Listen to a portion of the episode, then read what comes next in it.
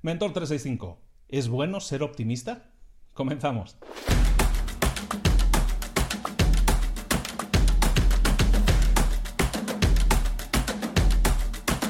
Terminamos la semana de la, creatividad hablando de una clave que de la que normalmente no se habla. Y cada vez se habla menos del optimismo como clave. Y es que ser optimista es una de las claves para desarrollar una mayor creatividad. Mira, eh, no pretendo sonar inocentón ni nada de eso, o sea, realmente creo en ello.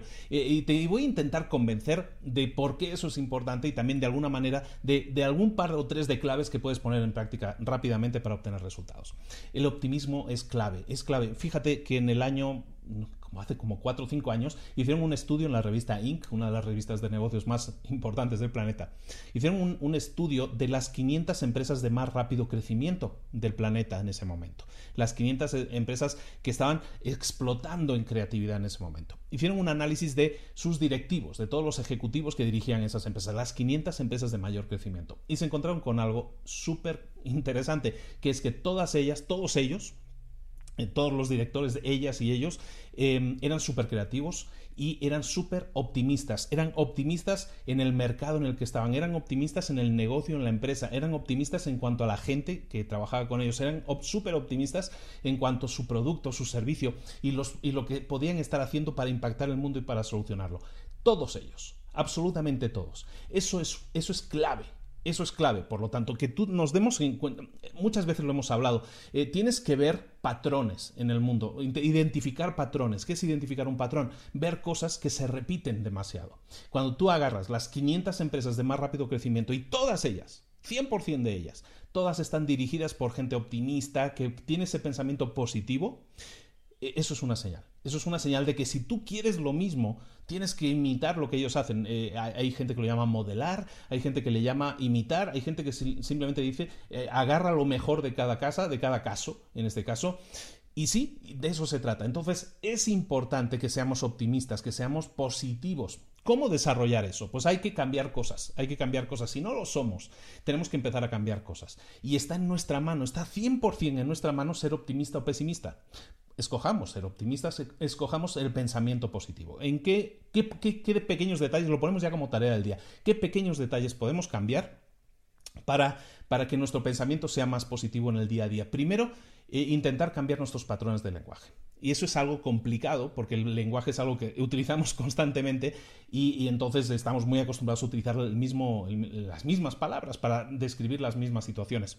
Pero, por ejemplo, un ejemplo, tenemos que intentar eh, dejar de utilizar palabras negativas. Por ejemplo, problema intentar definir las cosas que nos sucedan, los sucesos o eventos que estén sucediendo, definirlos como problema, le da una connotación negativa. Un problema es algo que realmente son problemáticos y que esa, ese lenguaje de alguna manera le da esa connotación negativa que podemos evitar si a lo mejor lo cambiamos por reto. En una empresa, si tú en vez de decir tenemos un problema, Houston, tenemos un problema, en vez de decir eso, decir esto se nos ha presentado un reto.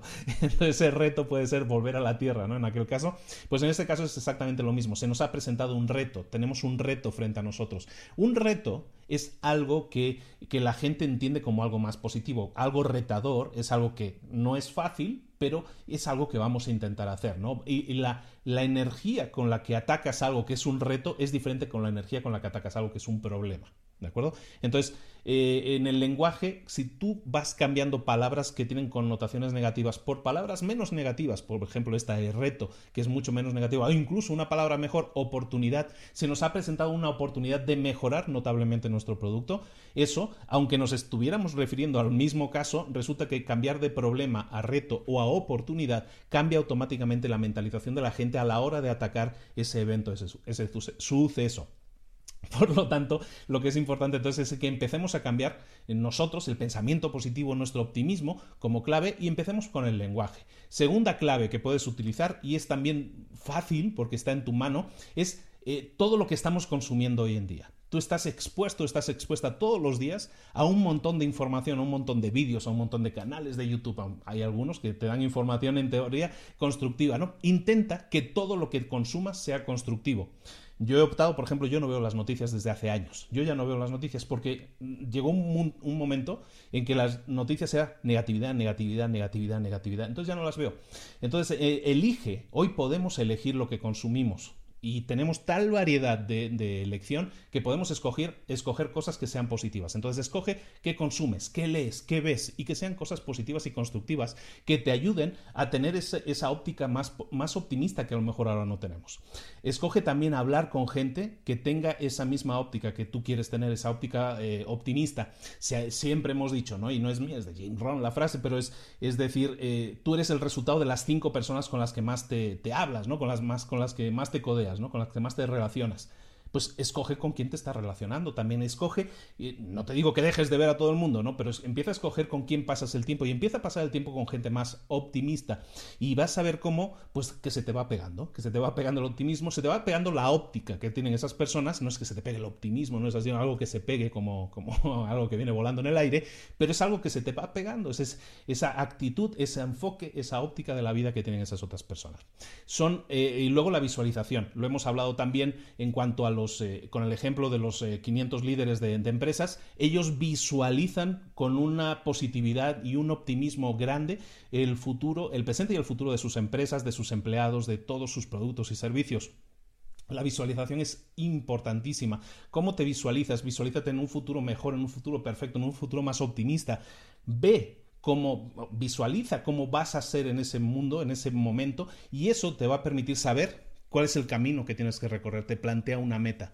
¿Por qué lo digo esto en la Semana de la Creatividad? Porque eso, esas actitudes, esos cambios en el lenguaje, esos cambios en los patrones de comportamiento, en los patrones de consumo que tú tienes, eso va a hacer que automáticamente eh, tu creatividad se se potencie mucho más, se explote mucho más. ¿Por qué? Porque estás eh, rodeándote de enfoques positivos de y los enfoques positivos normalmente son creativos. Los enfoques positivos normalmente siempre buscan soluciones donde hay un problema y siempre buscan oportunidades de o metas o retos a alcanzar donde otros solo ven problemas. Y eso aumenta la creatividad y hace que el enfoque, la forma en que hacer las cosas sea mucho mejor.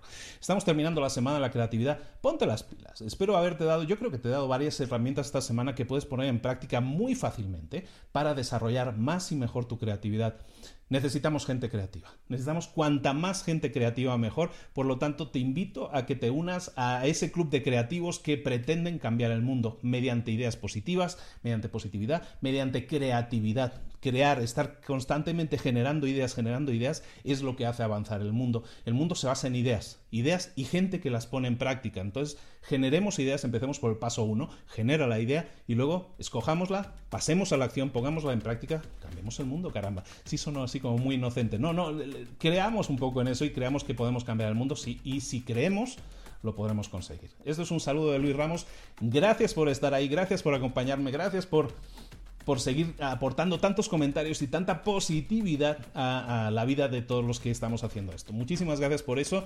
Nos vemos eh, mañana con un nuevo vídeo y la eh, mañana, sábado y domingo son más de motivación los que estamos haciendo en los fines de semana y el lunes ya vamos con un nuevo con una nueva semana eh, eh, con un tema concreto. Creo que va a ser resolución de problemas. Creo que vamos a hacer resolución de problemas porque es como, como que encadenar muy bien lo que hemos hecho en esta semana de creatividad con la resolución de problemas, como que, como que fluye muy bien esa, esas dos ideas conjuntas, seguramente la próxima semana entonces sea resolución de problemas. Lo dejamos ahí, pero puede que sea, puede que no sea. ¿eh? Lo vemos, pero igualmente mañana tienes más vídeos de Mentor 365. Un saludo de Luis Ramos, suscríbete por favor, sé que no estás suscrito y que deberías estar suscrito y así no te pierdes ningún vídeo. Un abrazo, nos vemos mañana, hasta luego.